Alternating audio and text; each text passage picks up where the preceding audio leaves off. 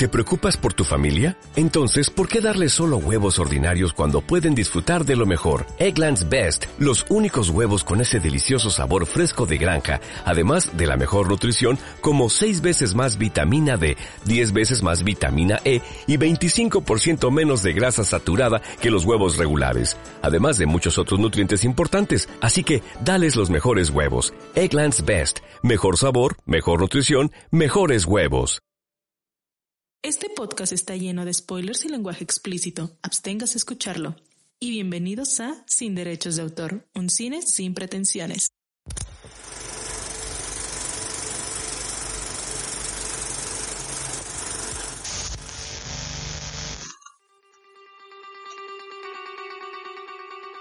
Hola a todos, mi nombre es Carla Como. Y yo soy Amiel. Amiel detrás del micro. Y bienvenidos a su podcast de cine favorito, Sin Derechos de Autor. Un cine sin pretensiones. Les recordamos que tenemos episodio nuevo todos los lunes a partir de las 7 de la noche por Spotify y iTunes. Así es, a las 7 si es que yo mi propia jefa lo quiero subir a las 7. No es que lo quiera, si es que termina de editarlo. Sí, yo lo ordeno, pero si yo, mi, ¿cómo se llama? Mi trabajador está de huevón y no quiere hacerlo, pues no. Su trabajador es yo mismo. yo soy mi propia jefa. Es su propia jefa, sí. y mi propio subordinado. Reempresaria Miel, nuestra mix Amiels. Y pues bueno, Miel, cuéntanos de qué vamos a hablar el día de hoy. Así es, nuestro episodio de hoy va a ser sobre películas aclamadas por la crítica. ¡Wow! Son aplausos de fondo. Ay, por cierto, no sé si ya se dieron cuenta, pero en el pasado episodio decidimos insertar sonidos, como hacerlo un poco más dinámico. Cierto. Entonces, se aprecia, por favor, que, que lo hayan notado. Solo los dos sonidos que puse ahí. Pero pues ya, cada vez vamos a hacernos más acá, más profesionales. Bueno, Miel, porque ella se encarga de eso. Y pues bueno, justamente, como dijo Miel, vamos a hablar de tres películas aclamadas por la crítica, que son eh, La La Land, Midsummer y The Son of Metal. Así es. Otra vez eh, inserté sonido de aplausos. Sonido de Oscars. No, pero pues hay muchas películas obviamente aclamadas por la crítica. ¿Por qué escogimos estas tres? No lo sabemos, solamente las escogimos y ya. Justamente fue como de, ay, ¿de qué vamos a hablar? Quisimos hablar de, de maternidades porque pues obviamente eh, hoy es el Día de las Madres, pero dijimos, mm, ya tenemos un podcast sobre maternidades, ¿no? Sí. Pero pues ya sabemos que hay distintos tipos de maternidades y de ejercer la maternidad. Y pero hay pues, un chingo de películas sobre eso, ¿eh? Y hay un buen, entonces estaría cool, así que sí, que se avienten pues una Un re, reescuchadita. una reescuchada. ¡Ah! para pues- sentirse festivos. Ya sé. Pues ¿qué te parece si vamos a un corte y volvemos? Sí. Two options. You either follow my rules or follow my rules. Capiche? Thank you. I can do it a different way. No, that's that's fine. Thank you very much.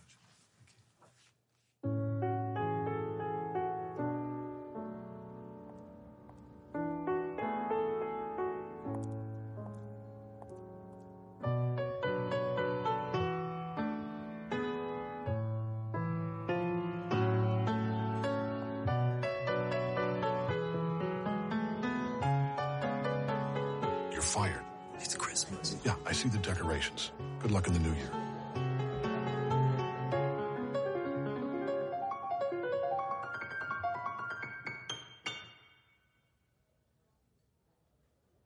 I just heard you play, and I wanted. Strange that we keep running into each other. Maybe it means something. I doubt it. Yeah, I don't think so. You could just write your own rules, you know, write something that's as interesting as you are. What are you gonna do? I have my own club. Is that gonna happen every time? I think so.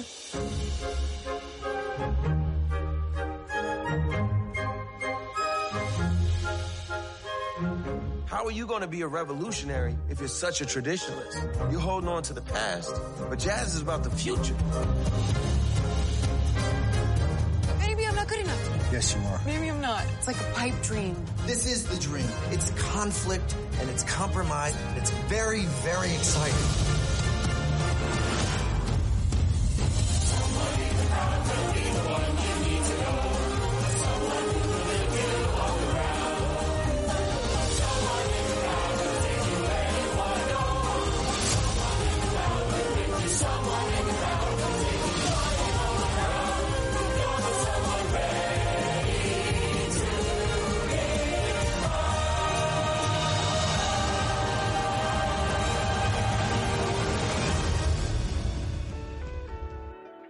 Lo que acabamos de escuchar es un fragmento de la película La La Land del 2016. Eh, está disponible en YouTube por si la quieren ver en piratón. Pero tienes que pagar extra para verla en YouTube. Ah, maldita sea. Ah, está en muchas páginas, no se preocupen. Eh, pues bueno, la dirección está a cargo de Damien Chazelle. El guion a cargo del mismo, la dirección artística por Austin Gore, fotografía por Linus Sadgren, la producción por Fred Berger, Gary Hilbert, entre otros, el diseño de vestuario por Mary Sof. ¿Cómo se pronuncia? Sofres? Sofres? Sa- Pues como te lo dicte tu corazón. Sofres. La música por Justin Hurwitz, el sonido por Eileen, Eileen Lee y el elenco pues obviamente está Ryan Gosling, Emma Stone, Terry Walters en J.K. Simpson. J.K. Simmons. J.K. Simmons. Sorry, not sorry, amigos. Ya saben que yo valgo queso con las pronunciations. Y pues obviamente cuenta la historia de Mia, una empleada de un bar que aspira a ser una gran actriz, y Sebastián, un pianista de jazz desempleado con muchas ambiciones. Y pues a pesar de sus diferencias y sus distintas personalidades, eh, pues y también como una serie de, de eventos eh, de destino, lo puedo llamar así Como coincidencia. como coincidencias de destino, pues se cruzan y pues terminan teniendo una, una relación interesante por ahí. Y pues bueno, La La Land, como ya dijimos, obviamente es súper aclamada por la crítica. Eh, ha recibido un total de 14 nominaciones a los premios Oscar, entre ellos Mejor Película, Mejor Director, Mejor bueno, el Mejor Director fue ganadora, Mejor Actor, Mejor Actriz, que fue ganada por la hermosísima Emma Stone, Mejor Guión Original, Mejor Fotografía, que también fue ganadora, Mejor Montaje, Mejor Diseño de Vestuario, Mejor Banda Sonora O sea, Original. Nada todos, más sí. No, nada más no estuvo nominada. A mejor documental y mejor Mejor corto. animación, ¿no? Sí, sí, todas se ganó. Y pues aparte de los Oscars, también eh, en la 74 Golden Globe Awards eh, recibió siete premios de las siete dominaciones. Eh, justamente batió este récord de más Golden Globes Awards ganados en la ceremonia. Y pues ha, ha recibido cinco premios BAFTA. BAFTA de 11 nominaciones en total y ha ganado eh, 8 premios en la en los premios de la crítica cinematográfica entre muchos muchos muchísimos otros O sea, más los ganó todos ese año. Sí, güey. Sí, La La Land se llevó todos los premios. Uy, menos mejor película porque ya, ya sabrán el chisme. O sea, es que estuvo muy bueno ese chisme. A ver, cuéntanoslo. Pues es que ves, estaba compitiendo contra Luz de Luna. Ah, Moonlight, sí. Moonlight. sí. Entonces, eh, así pasó lo épico, que no, mejor película, La La Land. Entonces, no, sí, que La La Land. Y así el presentador como, oigan, no aguanten, me equivoqué. Mejor película, Moonlight, ¿no? Y fue como, Ay, ajá, fue fue ese ese año. año cuando también fue lo de las Miss Universo. ¿no? De, ajá, de la Venezuela, que al final, y le hicieron muchísimos memes, y oh my gosh. Sí, como que fue el año de, ay, ups, me equivoqué. Así, fue el año del loop, me equivoqué, pero qué cagado. Y pues bueno, vamos a hablar un poco, nos cuentas un poco, por favor, del director, mi querida Amiels. Pues es el Demian El Demian. No, no es cierto. Es Demian Saire Chazelle, que es un director, guionista y productor de cine estadounidense y francés. François, Dirigió y escribió Whiplash. ¿le encanta Miel? No mames, hay que hacer un, hay que hacer un programa hablando de Whiplash. Va. Me encanta esa película. Y pues La La Land. este, dirigió First Man en 2018. Y este, que creo, creo que en español le pusieron El primer hombre en la luna. Estuvo en, como en premiere en el Festival de Morelia, creo, de ese año. ujú. Y este, y pues bueno, White Plash obtuvo tres premios Oscar de entre las cinco nominaciones. Este, La La Land ya lo dijo Carla, también un chingo de nominaciones y un chingo de premios. este, él, él, él dijo que en el 2021, o sea, este año, iniciará la filmación de Babylon, donde contaría con el, en, el, en, el, en el elenco con Brad Pitt, Emma Stone otra vez está y Tobey Maguire, o sea, el Spider-Man original. Spider-Man de mi corazón. Será una película sobre la transición de cine mudo al sonoro. Ah. Ajá. Se rumorea por se rumorea que Michael B. Jordan y Meryl Streep también podrían formar parte del elenco. Está muy loco porque justo a este director le gusta mucho jugar con el sonido, ¿no? Sí. Eh, justo La esta música. la música, como este cine sonoro. Estaba viendo que este guion lo crearon desde como por el 2010, no sé, desde hace un chingo de años, pero como que ninguna productora se arriesgaba a producir un musical, como que eso ya no dejaba. Y que cuando ganó las nominaciones por White Plash, Ajá. ¿sí se pronuncia así? Sí. White Plash, perdón, sorry. Sí, sí, sí. Este, como que ya como que la banda se dijo como, ah, no, como, como que sí sabe lo que hace, ¿no? Y hay que soltarle el varo. Eh, la producción costó como 30 millones de dólares y terminó recaudando como más de 100. ¿no? La de La La La. La de La La Land. No manches. Ajá, entonces eh, como que también Whiplash le abrió como esta esta puerta y también como la confianza, ¿no? De los productores Claro. hacia el Damien. Y pues sí, todo el mundo la amó. Pues sí, o sea, mm, ¿Qué dime? ¿Te gustó? pues mira, mira, primero la escogimos, Prim- obviamente. primero que todo y primero que nada. todo el mundo La amó. la Así. la ama y al parecer la amará por siempre. Este, lo siento, me van a tirar caca, a mí no me gustó. Así lo digo tal cual. Bueno, no, no, bueno, no la odio tampoco, pero no, no me gustó. Y no es porque sea musical, porque también creo que a veces sí hay como que ciertas películas que si son musical y no estás acostumbrado a eso, pues te pueden aburrir. Hay mucha banda que odia el se musical. te pueden hacer tediosas. Y bueno, yo no, yo no soy fan de los musicales, no soy experta, pero pues me gusta ma- Mamma Mía, güey. Mamá mía. Mamma Mía, me gusta el show del terror de Rocky, me gusta este Cantando bajo la lluvia. O sea, no soy fan de los musicales, pero sí me gustan unos que otros. Sí tolero que estén cantando mucho, porque también me gustan las películas de, de Disney. pero esta no, güey. O sea, la sentí muy pesada. Y, ¿saben qué? Yo no la vi. Cuando fue el hip, el No la viste, ajá. No la vi en su momento porque dije, como, "Mm, no, la neta no me llama la atención. Yo no soy fan de Ryan Gosling. Este, de Emma Stone tampoco, pero me gusta mucho su actuación. Pero no, o sea, como que no me jaló verla. En cambio, sí vi Moonlight. Ay, es, es una película muy buena. Esa sí se me hace muy buena. Pero, esta, pero esta vez que la vi para el programa, la verdad no. No sé, tampoco. No me sorprendió mucho. Leí también. Justamente leí varias críticas de por qué. Por lo mismo del programa. De por qué la alabó mucho la crítica. Y era porque decían que, a pesar de ser la típica historia de que chica conoce chico y que, que todo lo que pasan a través de eso, este, que es un musical, que, oh, wow, la música está increíble, la coreografía y lo que sea. Lo que les gustó también fue que es el final, ¿no? Que el final fue muy sorpresivo. Ajá, como que no fue un final cliché, pero sí lo fue. Ajá, pero sí, justamente, o sea, yo la verdad sí sentí muy cliché la película. Lo Claro. siento, lo siento. ¡Wow! Controversia.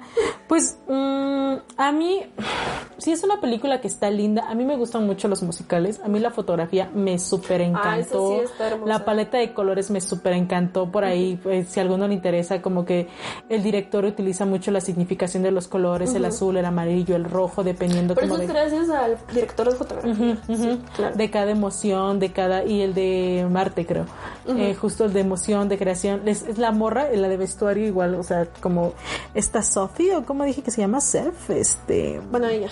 ella como que ha sido como súper es reconocida en el medio por por el vestuario que se avienta.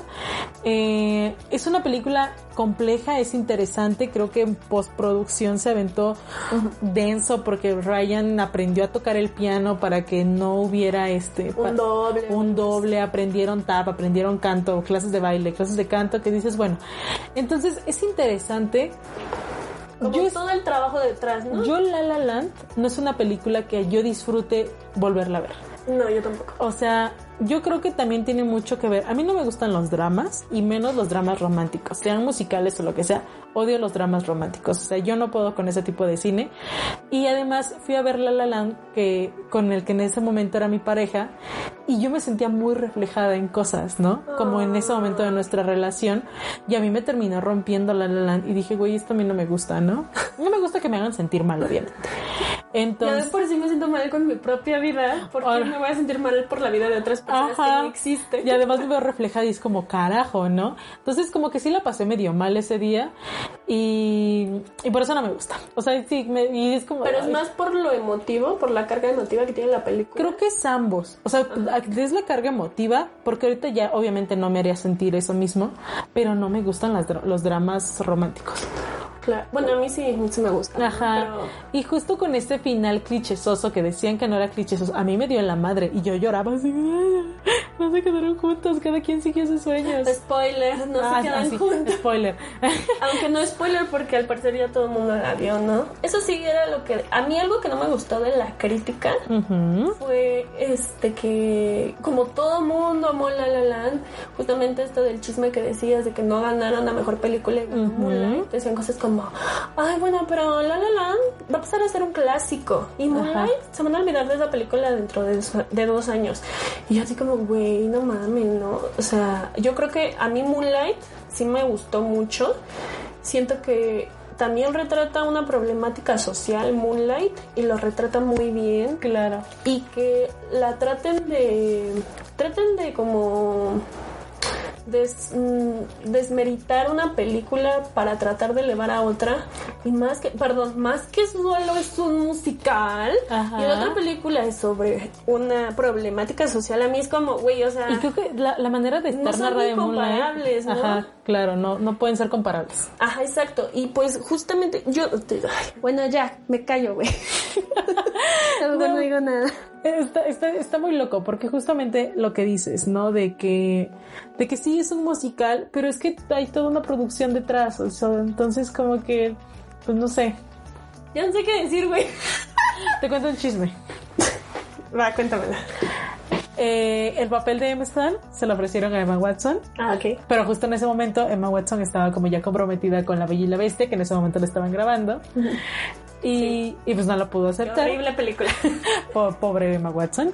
Y, y el papel de la bestia se lo habían es- es, eh, dado a Ryan, pero no lo pudo aceptar porque ya te- estaba comprometido con el papel de, de La La Land. Entonces fue como de... ¡Wow! ¡Qué loco! Pura Todo- coincidencia, como el la la la.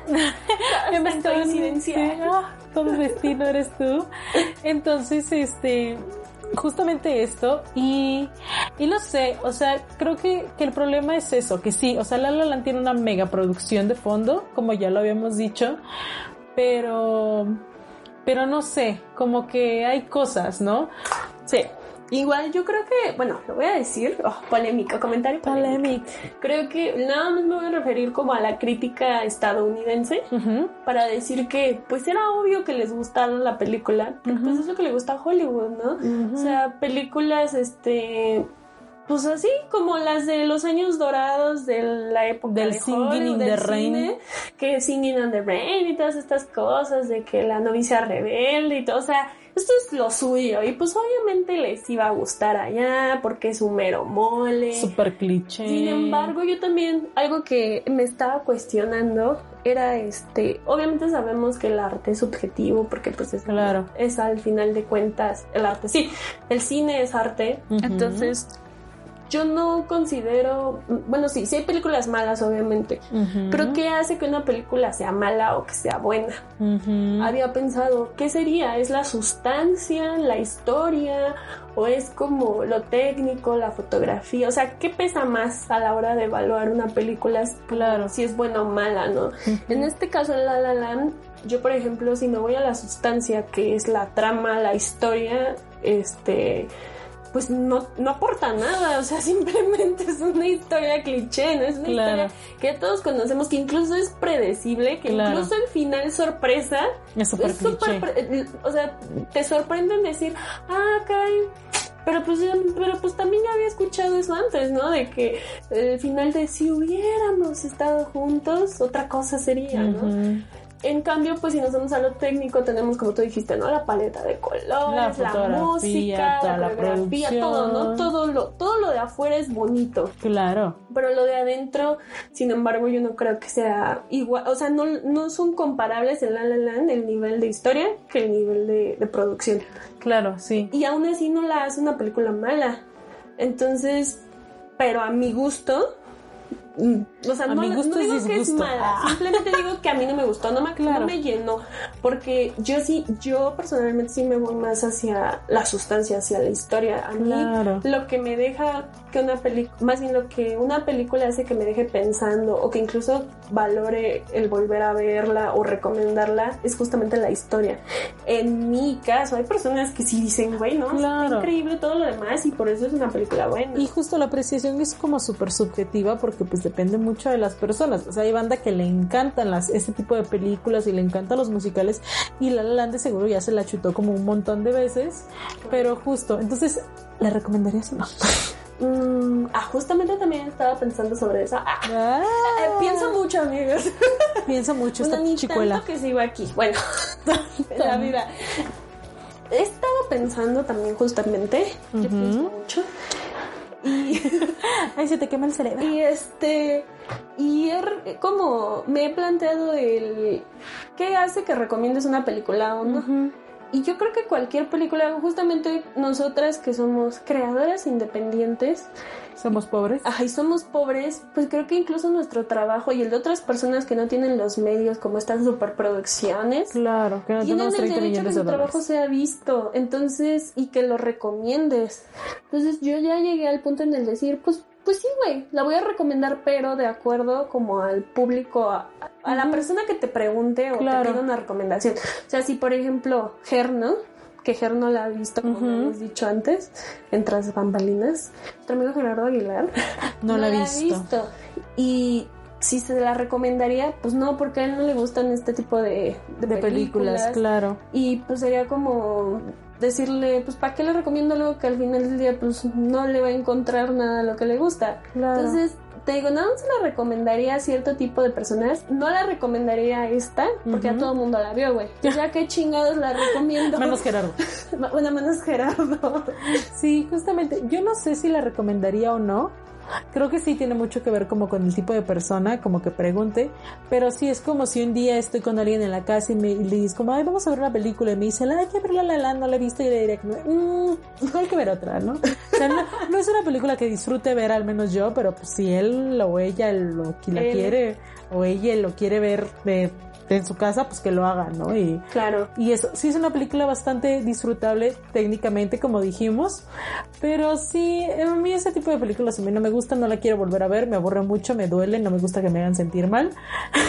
No, y, y justamente te digo, o sea, otra vez retomando lo otro, yo, ah, para mí tiene más peso La historia. la historia. Claro. Y esta película no me llenó en ese aspecto. Lo demás sí, está increíble y todo, porque no manches, también te digo, como lo que habíamos hablado también como tras bambalinas, Claro. como estas tomas, como estas en secuencias. Plano secuencia, como estos planos plano secuencias secuencia. con los que experimentó el fotógrafo, fueron muy chidos. O sea, el de uno donde un personaje se tira a la alberca Ajá, y la y cámara baja con él a la alberca y luego vuelve a subir y todo es una toma secuencia y este y justamente La del baile. Ajá.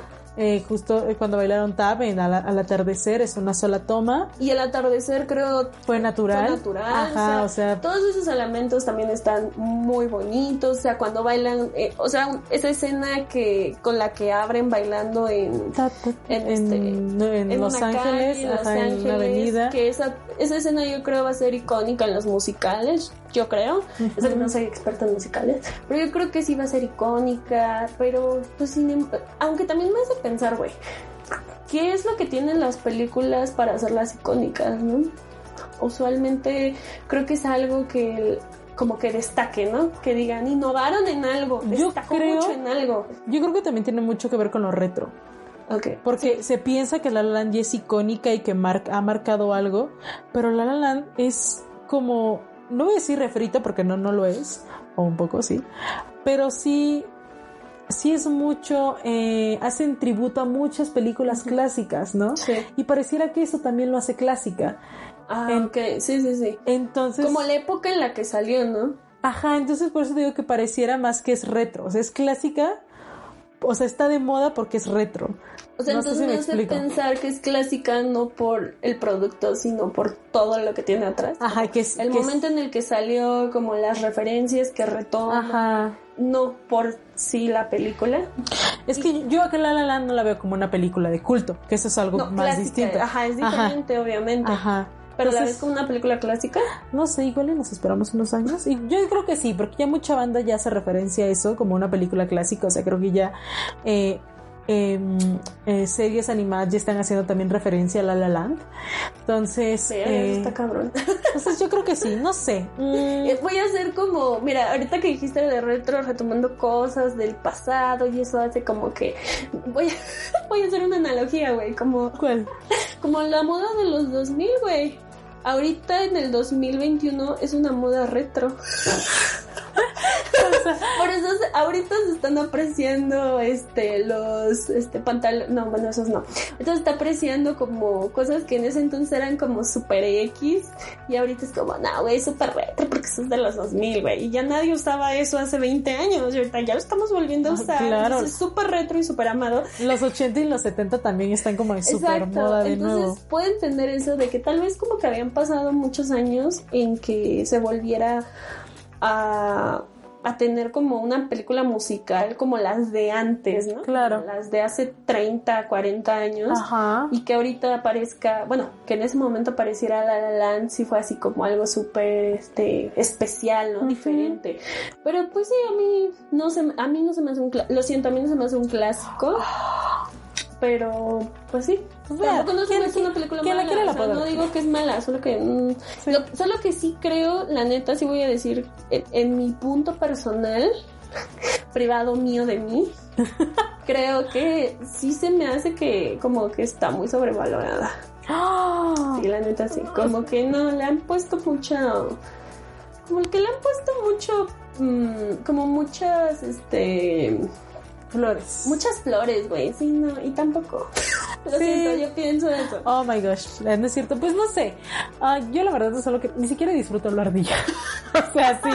Y ella la escogió. Sí, se me hace tediosa. Pero pues sí, es que es que es súper alabada por la crítica, ¿no? Claro. Y ya, ya mejor pasamos a la siguiente. Bueno, entonces. Pues vamos a un corte. Ajá, y regresamos con el siguiente blog. I was so very sorry to hear about what happened. I'm sorry.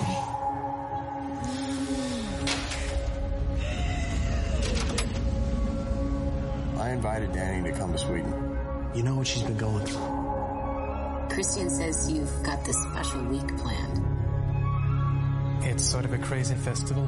Special ceremonies and dressing up. That sounds fun.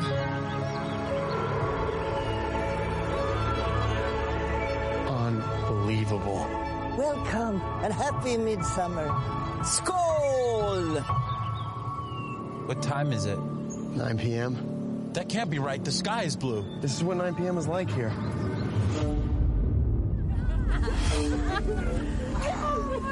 How long have you two been together? Just over three and a half years. Four years. Really? Yeah? What do you think? It's like another world. Tomorrow's a big day. Is it scary?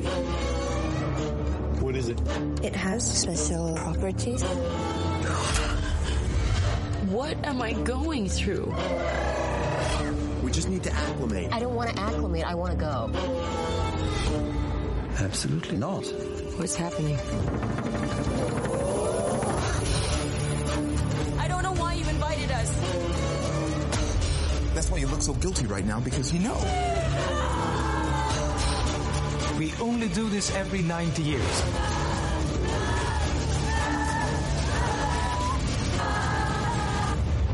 I was most excited for you to come.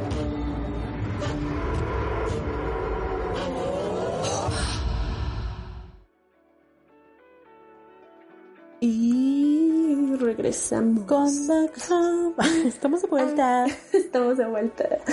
Este, acabamos de escuchar un fragmento de la película Midsommar del 2019. Sonido de aplausos. Dura 147 minutos, Bueno, o sea, más de dos horas. Dos horas y media. Eh, bueno. dirigida por, ya todo el mundo sabe también, Ari Aster. El guion por él mismo. En la música estuvo Bobby Kurlick. Ajá. En la fotografía, Powell Pogers, Pogersky, Pogersky, Pogers, Lebowski. Ah, no, pero todavía ese no era. Pogerselsky. Sí, sí, sí. Perdón. Y pues en el reparto estuvo Florence Pugh, Jack Raynor, Will Poulter, William Jackson Harper y entre otros. Producida eh, por la distribuidora, ya también sabemos, A24. ¡Wow! Todo el mundo la ama, todo el mundo la ama. Este es una producción entre Estados Unidos, Suecia eh, y Hungría. Y este, y pues es un género, en el género está, está en internet, en la ficha que es terror, ya después hablaremos de eso también. Es intriga y Ajá. drama. Ahí le faltó género antropológico. Sectas, vida rural.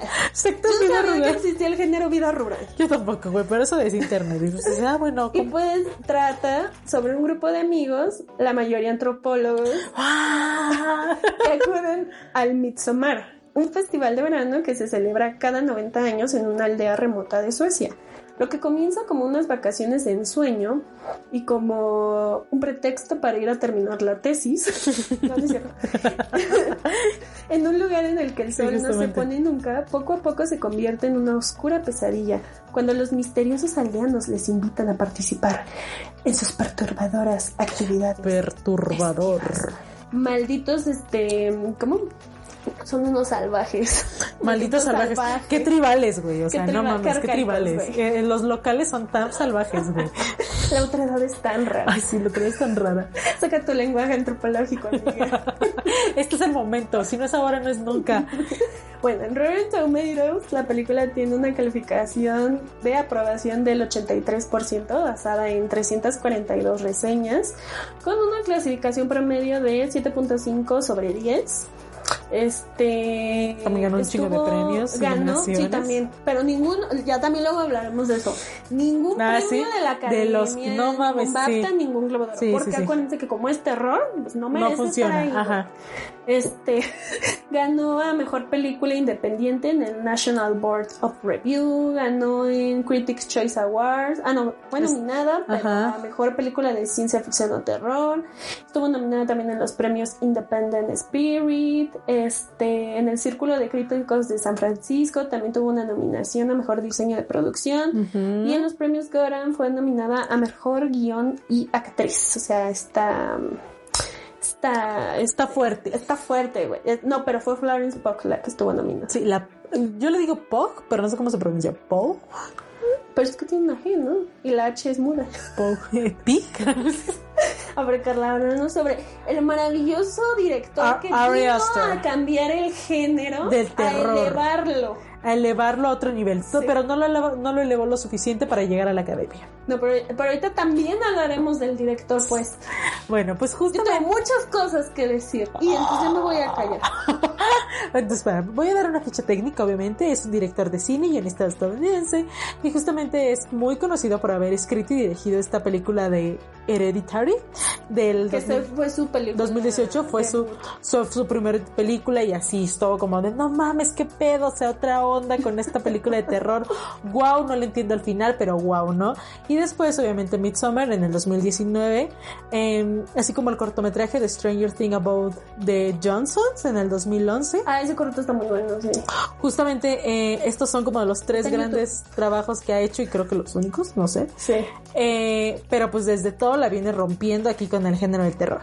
Eh, y justamente Ari Aster y el productor a mí se está retorciendo. Spoiler, Midsommar no es terror, güey. Ya, ya, ya me callo. Lars Goodsen anunciaron justo en el 2019 que van a sacar su propia eh, compañía productora Square. Ah, Cuéntanos ¿qué, qué te cuenta? ¿Qué quieres que te cuente, güey? sobre el director. Verga. ¿Qué te parece? Ah, perdón, mira, Todo el mundo lo ama. mira, yo, yo, yo voy a decir, yo voy a decir que sí me gusta Midsommar, así ya de una vez, sí me gustó, Ujú. me gustó Está mucho. muy buena. Es muy buena, sí me gusta mucho la película. La fui a ver al cine y todo. Uh, Primero, para mí, no es terror. Yo creo que no es terror para nada. Tal vez género antropológico. Tal vez, tal vez, tal vez thriller, ¿no? Tal vez terror psicológico, pero no es una película de terror. No. Y segundo, yo tengo un problema con este término, eh, paréntesis si quieres, que se ha estado usando desde que creo salió la película Heredita- Heredity, Hereditary, de justamente de Ari Aster, que fue usar este término llamado terror elevado, güey. ¡Ah! No mames, ay no, güey, tengo un pinche conflicto con ese término y es justamente el representante de este término Es este güey. este güey.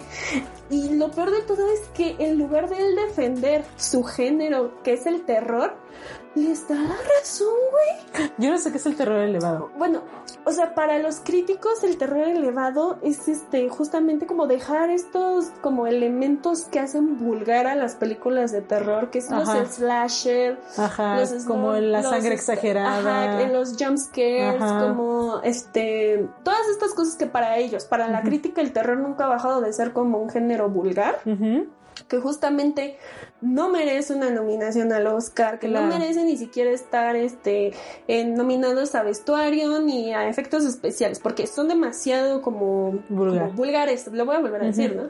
Entonces, este, el cine, el, el terror elevado es como quitar estos elementos y ya como empezar a tal vez a Un cine más incluso artístico, retratar, ¿no? ajá, retratar como situaciones de sociales, políticas, que ya son más como de pensarle, que ya son como más este Más críticas. artísticas, ya tienen una foto bonita, ya este el personaje según ellos, ¿no? El personaje Claro. ya tiene como más un desarrollo psicológico que a eso me hace me hace saber que no han visto películas de terror y, y ya, güey, ese es el terror elevado. Todo lo demás son chafeces, son este, es un cine como incluso grotesco, como incluso como cine de categoría B, este, de exploitation, como cine ex- de explotación.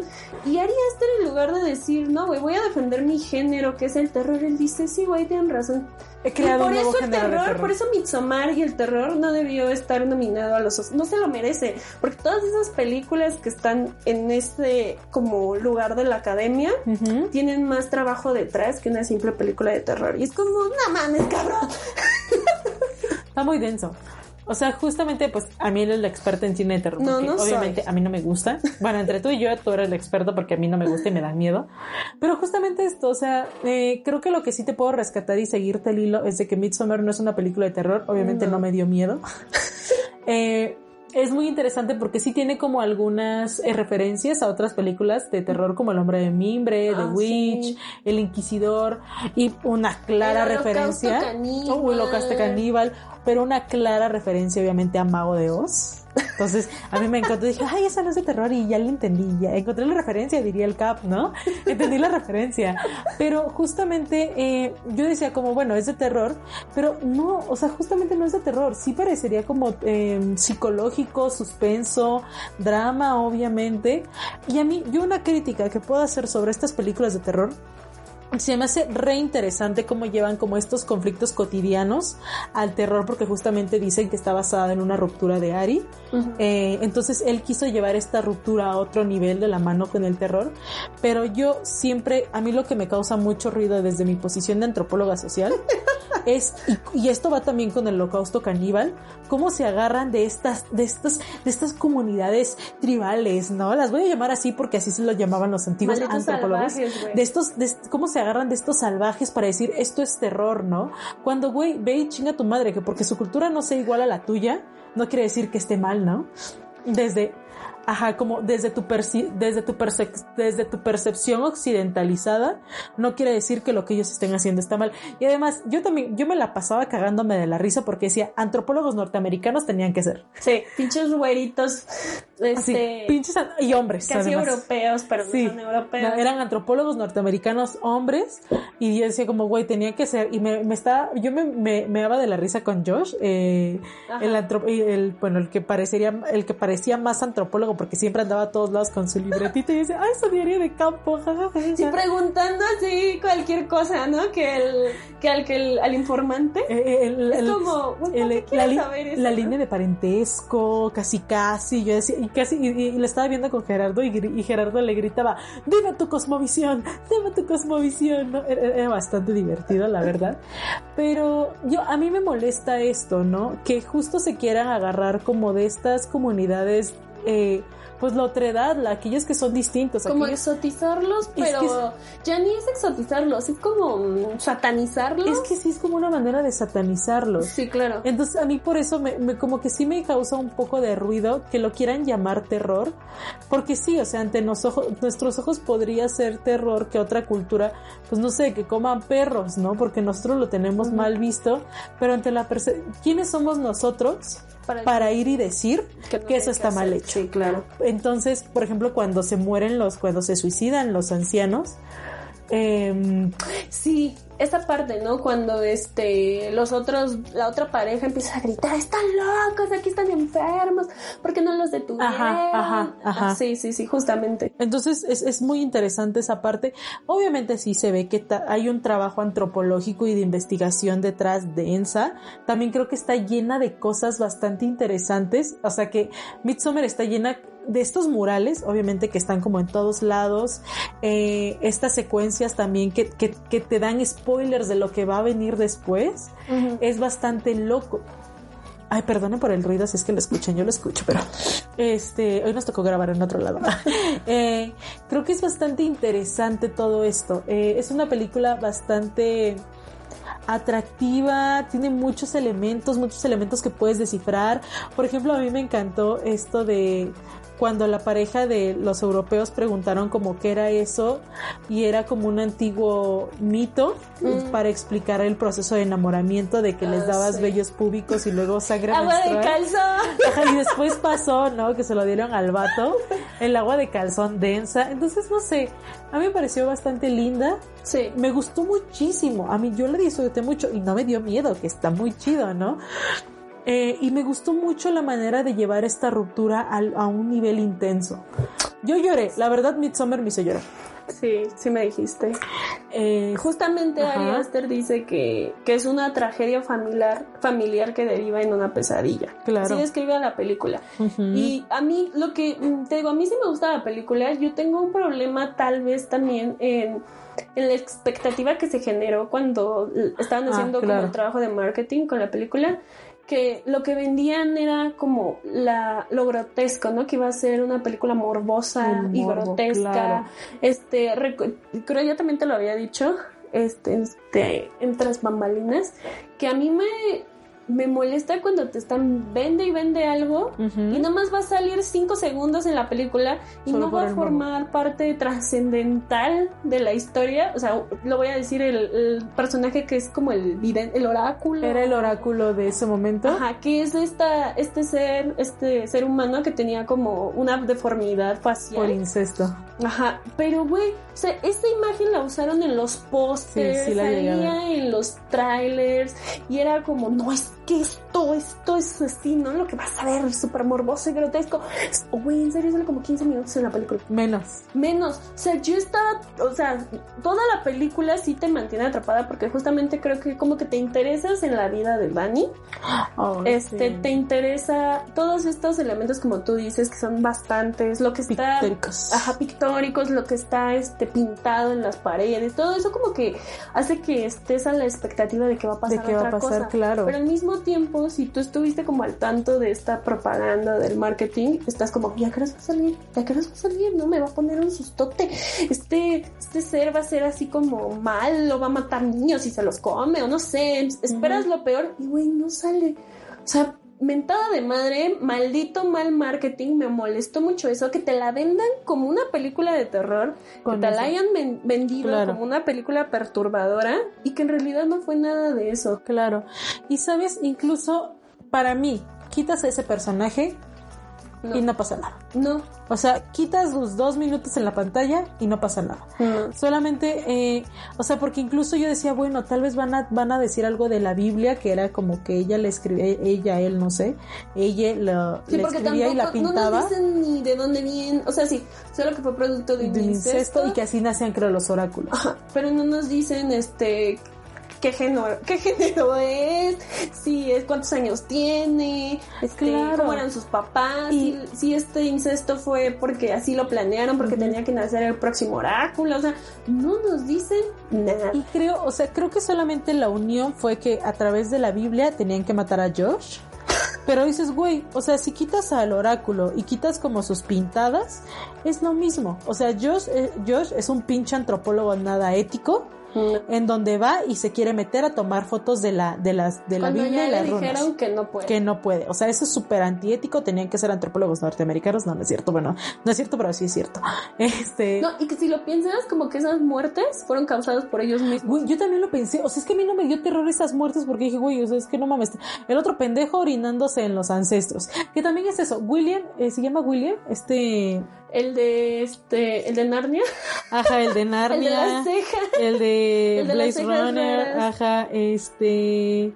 Se llama, se llama, déjenme. Es este William. Will Poulter. Will Poulter. O sea, como que también él es un elemento interesante porque es como el graciosillo, ¿no? El que Ay, le. no, el fastidioso. El fastidioso, pero es como el que le da lo cómico a la película, ¿no? Yo también odié su personaje, pero también como que él se lo busca, ¿no?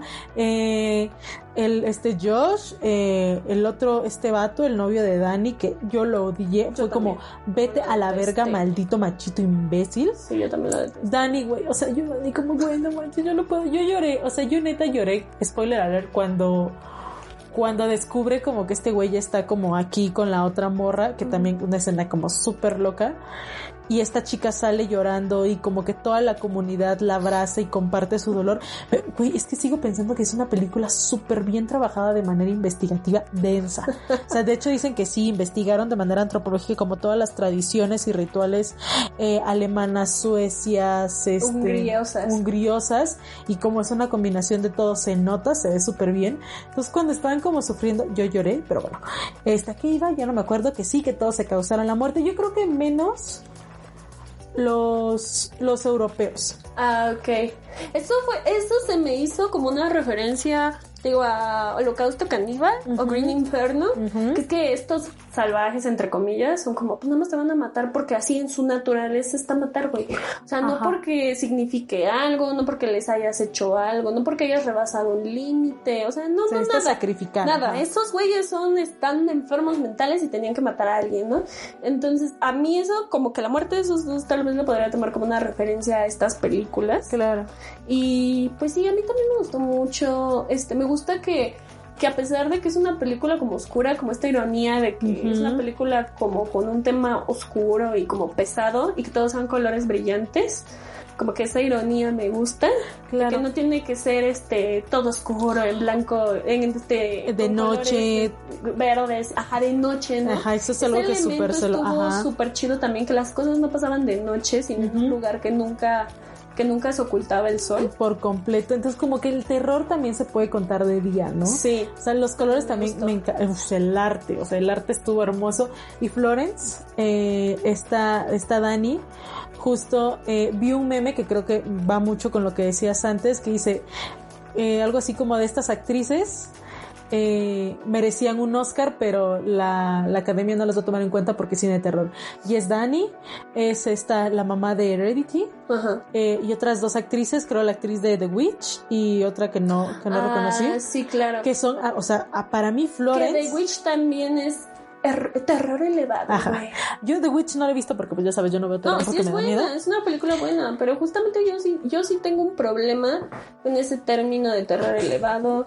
Este, y eso no quita que estas películas que lo representan como son The Witch Claro. Y Midsommar no sean buenas. Claro. Simplemente que el ponerlas por, en- por encima de otras películas que han hecho mucho por el género se me hace como desmeritar el trabajo, el decir jamás vas a tener la importancia ni la seriedad que Claro. te tomen en serio Claro. como lo es hacer un drama o una película biográfica, ¿no? Claro. O sea, yo creo que justamente la actuación de Dani, este, se me olvidó el nombre de la actriz de Hered- Heredity, yo ella es muy buena también de por sí. Ajá. Creo que ellas, justamente, güey, eso- esas actuaciones, ¿por qué no están al nivel de Meryl Streep, no? Claro. O de O sea, Emma Stone. Ajá, cu- cu- ¿cuál es la diferencia, güey? Güey, o sea, a mí justamente con esta Florence yo estaba como súper voladísima, porque obviamente ella es la protagonista y vas de la mano con ella por todo este proceso, pues de la ruptura, porque al final de cuentas lo que, lo, el, el núcleo de la película es ella y, y, su relación horrible y todo el trauma que trae como de sus padres. Y, y, y la morra te logra cautivar y pasa de una emoción a otra y la ves entrando en ansiedad y la ves llorando y la ves siendo como eh, creo que en ningún momento está como del todo feliz, pero sí eufórica. Entonces creo que tiene unos, uno, unos momentos de transición emocionales muy densos y bastante interesantes. Y que dices, güey, o sea, verga, ¿por qué carajo no estuviste nominada? ¿No? O sea, no sé qué les pasa a la banda de la Sí. academia que que justo demeritan todo esto y en lugar Ari y, y este y estos representantes que justo es Ari de, de este género en lugar de decir como no o sea el terror o el horror o lo que tú quieras eh, también merecemos esto como que poner otra categoría más y todavía eh, pues respaldarlas y es como como que está separando el medio no o sea Como que justamente es decirle a los creadores del género como o los representantes el decir, sí, güey, o sea, tienen razón. Y a la academia, Yo, yo estoy elevando el género, yo Ajá. estoy haciendo que se respete. Ah, no. Porque ustedes nunca van a pasar de ser unos, este, unos chamacos ahí nomás haciendo porquerías, ¿no? Por el simple hecho de generar morbo. y No, ya. está Y súper no hay denso. historia. Cuando, no mamen, güey, Halloween tiene historia. Las primeras, ¿no? Porque las demás sí admito que ya fue como chole con tu vida. Pero chole. todos sabemos la historia de Michael Myers. Claro. Sabemos que incluso este Hannibal Lecter tiene una historia, tiene un trasfondo psicológico. Y aún así hay momentos de slasher, aún así hay momentos de, de sangre, de asesinato, y que no demeritan lo demás. Entonces, no sé, amigos, yo les doy a reflexionar eso porque sí me molesta que hagan se los dejamos de tarea eh, Midsommar tampoco la recomiendo porque de ya todo el mundo la vio. Ah, yo no la había visto, la vi para el programa. ¿Desde cuándo la quería ver? Pero, o sea, sí, les voy a decir, me da mucho miedo el, el cine de terror. Entonces decía, ay, no, me va a dar mucho miedo. Y entonces, bueno, ya decidí verla y fue como esta madre no me está dando miedo. Yo la disfruté mucho porque encontré muchas referencias antropológicas y fue como ay, qué cagado, Ay, ¿no? Dios, esta vieja casándose con su carrera. No, y mira, aquí les voy a contar aquí algo como que yo observé, ustedes me dicen si sí o si no, que justo cuando, cuando están yendo hacia, hacia el lugar que tienen estas tomas, unas tomas increíbles, como esta toma, nos presumen mucho que sí tienen un dron, ya entendimos, Eh, esta toma como de cuando ya dice bienvenido a no sé qué pueblo, que dicen que justo el pueblo también es, es, es, es, es real, is true, is true. Eh, justo como que hace, este- hace, hace esta vuelta y entonces empiezas a ver como eh, el camino de, de como, como al revés Ah, y se endereza ya cuando pasas este anuncio de bienvenidos Eh, y luego la referencia con el camino amarillo y llegas a, a este a este lugar yo dije como no mames o sea yo lo entendí que ahí va como pinche jalada y fumada como que sí o sea te da a entender de que la banda está entrando a otro universo casi casi no como otro mundo como que bienvenido como que a Ay, mí mira, Carla sí sabe Es que, cinematográfico. yo, yo, yo, las, yo, las, yo, yo, ay, perdón, espera, espera, espera, espera. Yo sí, la neta, yo la neta sí lo siento como lleno de referencias, como bien locas. Eh, por ejemplo, era lo que yo te decía igual tras bambalinas, que a mí Midsommar también se me hizo muy predecible. O sea, para mí Midsommar sí fue predecible, no es, no es en un mal sentido, pero yo como, o sea, de inmediatamente dije como, güey, esta Dani se va a quedar, ¿no? O sea, como que nos van dejando pistas, por ejemplo, de que a todos los saluden como de, de la mano y a Dani la saluden hasta el último y le digan bienvenida a casa, ¿no? Entonces como que ahí dices, ay, qué pedo, ¿no? Eh, que el vato, el güey que los llevó, le es como que le dé a Dani lo que ella en ese momento estaba buscando, como estos cuadros pictóricos, eh, los murales, como contando las historias, como que a mí yo dije como que esta morra se va a quedar, ¿no? Y después sí ya está llena como de simbolismos que en ese momento no te das cuenta, pero ves un video y dices, ah, no mames, sí es cierto. Eh, La referencia Sí, del me- cigarro en la película de Joe. me gustaron mucho. Yo, yo, yo sí recomendaría Midsommar a personas como yo que no la han visto. Anímense, no da miedo. Es muy, es, es muy loca porque en serio, si ya la ves y, y, te, y dices como, ah, ya le voy a prestar más atención a los murales o ya le voy a prestar más atención a las referencias, está muy loco porque hasta es divertido, ¿no? O sea, yo me divertí mucho y más porque son antropólogos y terminan muertos todos porque qué bueno porque pinches antropólogos antiéticos.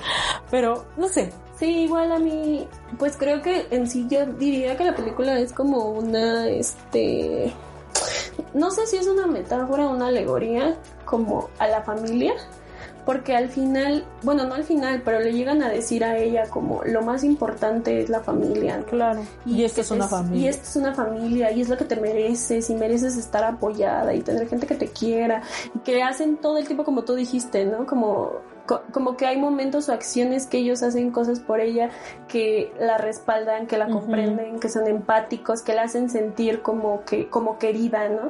Incluso el que los lleva.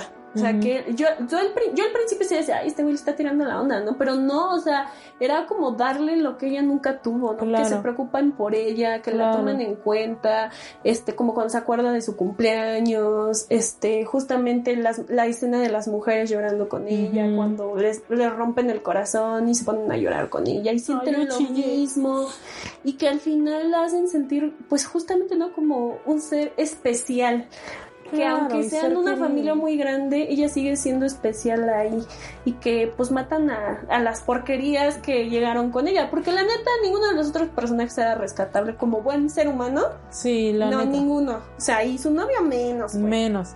Y sí, la neta no. Y también, güey, no manches, el pinche maquillaje también que se echaron, el makeup effects, porque todo fue maquillaje, güey. Nada fue este, nada fue este efecto especial Sí, ni por computadora, CGI, o cómo le dicen? CGI. CGI. O sea, incluso creo que cuando están haciendo lo del oso, las flores, todo fue maquillaje, güey. Sí. Está, no, a mí esa película, a, a mí justamente se me hace una película muy buena, pero se me hace tan detestable todo lo que estuvo afuera de ella, de Claro. marketing e incluso los comentarios del director, hasta incluso co- como que siento que es desprestigiar su propia obra. Su, pro- su propio género, la neta. Entonces, sí, yo también, si no la, si alguien por ahí no la ha visto, sí la recomiendo. Sí. Sí son más de dos horas, pero creo que la plantean muy bien. Sí, y es, y es bastante entre- tiene muchas cosas, tiene muchos, muchos elementos que, va- que es bastante divertido verla.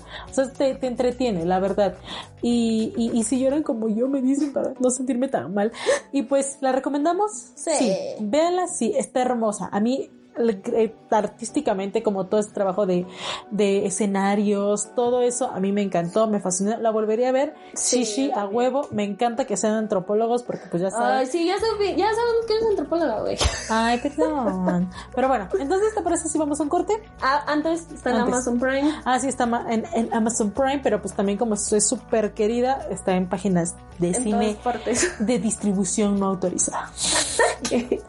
Entonces, ¿nos vamos a un corte? Claro. Y volvemos. Regresamos. You sound great. Yeah, right. What? You told me you weren't feeling it? You were in it. We don't need to, we don't need to put them all out. I know.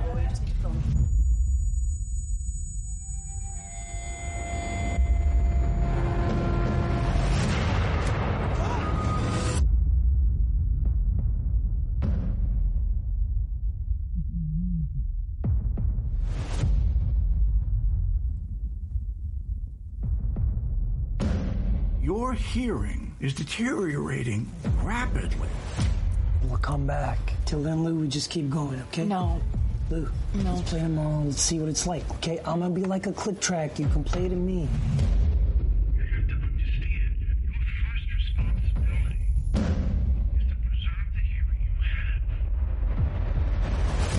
I can't hear you. Do you understand me? I can't. I'm deaf. I'm deaf.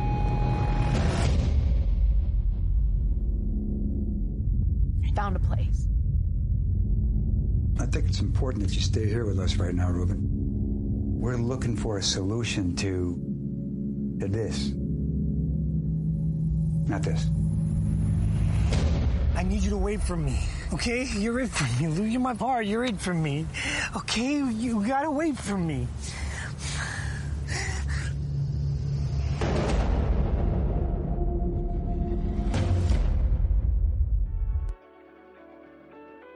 Lo que acabamos de escuchar es un fragmento de la película The Son of Metal del 2019, uh, que también está en Amazon Prime. uh.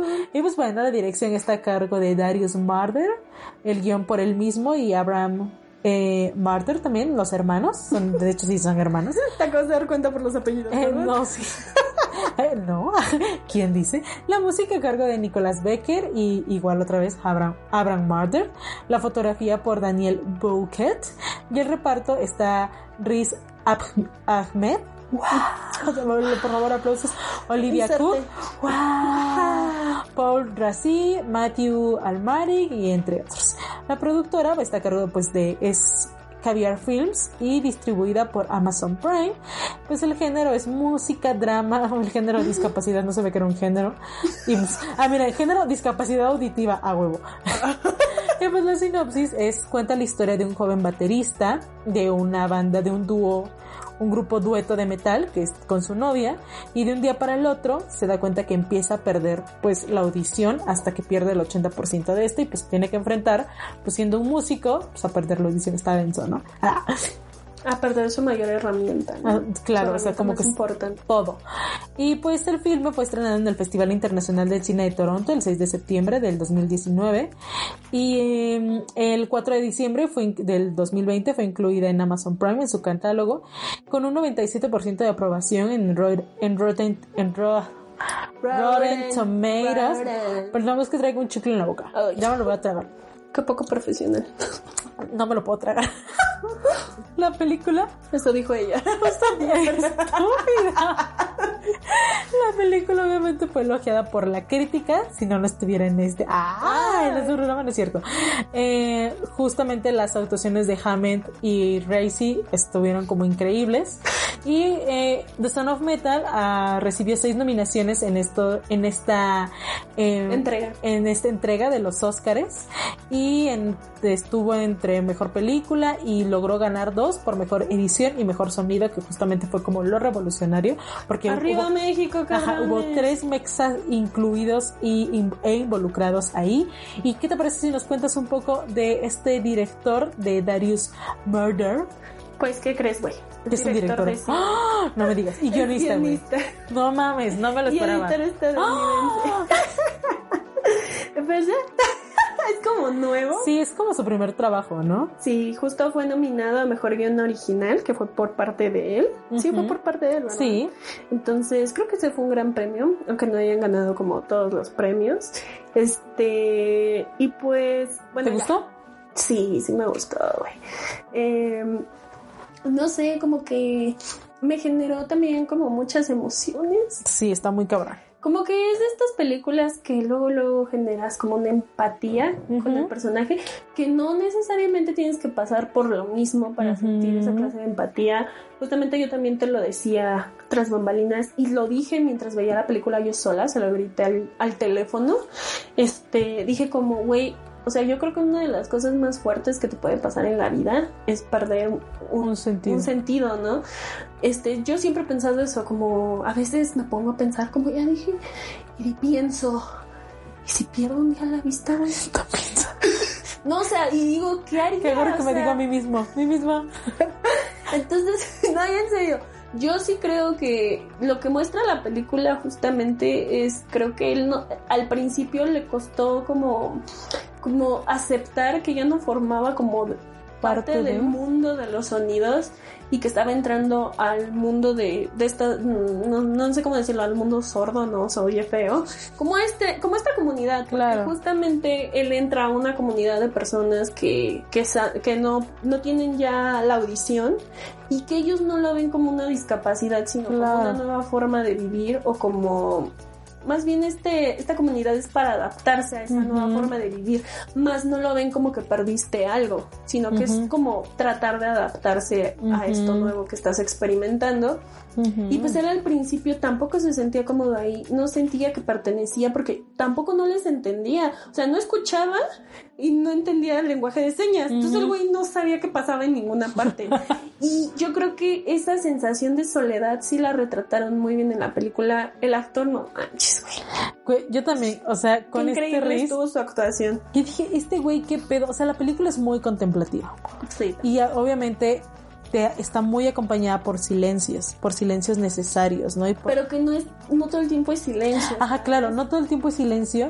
Y cuando no es silencio, también creo que el- obviamente el sonido cumple una función súper importante, porque antes de que él pierda la audición y en algunos momentos eh, nos, nos cuentan muchas cosas con sonidos súper cotidianos, como que el café, como estos sonidos. Incluso eh, dicen que le metieron un micrófono especial a este Riz en la mandíbula para escuchar sus sonidos internos internos, micrófonos especiales que, que Como captan vibraciones. El corazón, ¿no? Que se escuchaba el palpitar ajá. del corazón. Sí, Entonces, este, estos sonidos que escuchaban puras vibraciones en lugar como de entradas de aire. Entonces, creo que también va mucho de la mano con eso, vamos mucho de la mano también como de la forma de él escuchar. Obviamente que cuando no escuchaba este sonido de frecuencias, pero bueno, iba a que, a que la película es muy contemplativa porque casi el, el, el personaje no, no expresa sus emociones. No. No las dice, pero güey, con la cara expresa dolor, frustración, tristeza, desilusión, o sea, amor incluso, soledad. Y tú dices, o sea, no las hablas, pero maldito bastardo, o sea, tu cara lo dice todo. ¿Cómo le haces, no? O sea, yo también estoy súper encantada con este actor, con Reese, eh, sí, no, Reese. Entonces, eh, creo que también por eso la película es súper contemplativa, porque no nos dice, no, no dice mucho, pero pero sí escuchamos todo. Pero escuchamos todo y su cara también nos dice muchas cosas. Sí, justamente yo también, cuando empezó la película, yo era así como de, no manches, ¿por qué escucho tan claramente cómo corta estas pinches verduras? Ajá. O sea, ¿qué onda con este pinche sonido? Sí. Ya después, pues sí, creo que obviamente el elemento del sonido era muy importante para la película, obviamente, porque incluso el, el tratar de recrear el cómo él estaba empezando a, escu- a no escuchar las cosas, este cuando vuelve a escucharlas y como que el- que trataron de recrear como que tú también te pusieras en sus zapatos aunque es un momento este pues te digo te hacía sentir eso o sea el decir mira güey o Sí. sea, Uy, te cuento un chisme sobre eso. a ver cuéntanos Pues justo por ahí leí, ah, resulta y resalta que justo el equipo de sonido empezó a trabajar desde un año antes porque hubo toda una investigación detrás, en este momento justo de cuando él empezó a escuchar, de cuando pierdes el sonido, lo vas El el, el- el audio lo vas perdiendo, eh, no lo pierdes de un día para el otro, lo empiezas a perder como en un proceso y empiezas a dejar de escuchar ciertas frecuencias de, au- de sonido.